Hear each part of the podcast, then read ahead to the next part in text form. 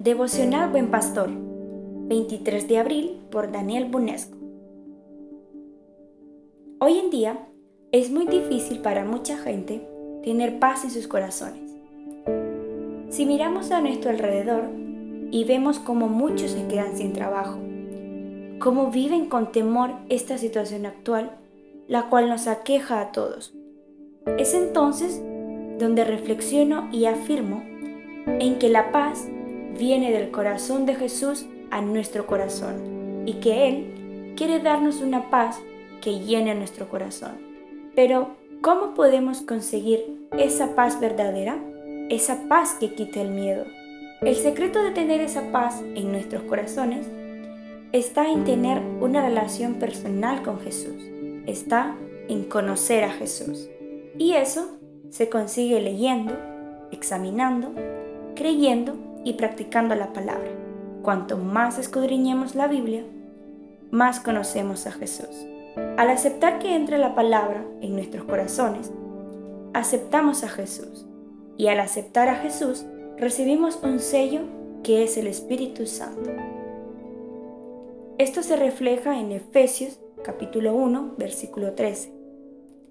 En él también, vosotros, habiendo oído la palabra de verdad, el Evangelio de vuestra salvación, y habiendo creído en él, fuisteis sellados con el Espíritu Santo de la promesa.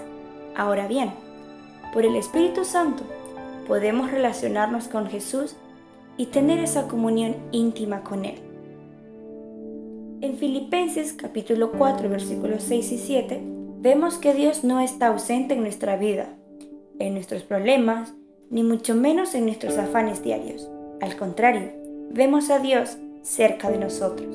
Este pasaje nos anima a llevar todas las cosas, sin excepción a Dios, en oración y con acción de gracias.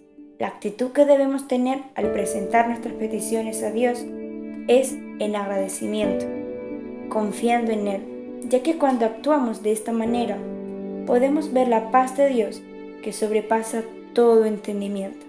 Asimismo, Dios nos dará una paz que guardará nuestro corazón y nuestra mente a medida que nos mantenemos firmes y constantes en Él. Dios responderá a nuestras peticiones a su manera, en su tiempo, y nos dará su paz interior que viene de Él y no del mundo. Mantengamos nuestra mirada y nuestra fe centradas en Jesús. Me gustaría finalizar llevando a vuestra reflexión íntima este pasaje en Isaías 26:3. Tú guardarás en completa paz a aquel cuyo pensamiento en ti persevera, porque en ti ha confiado. Que Dios os bendiga.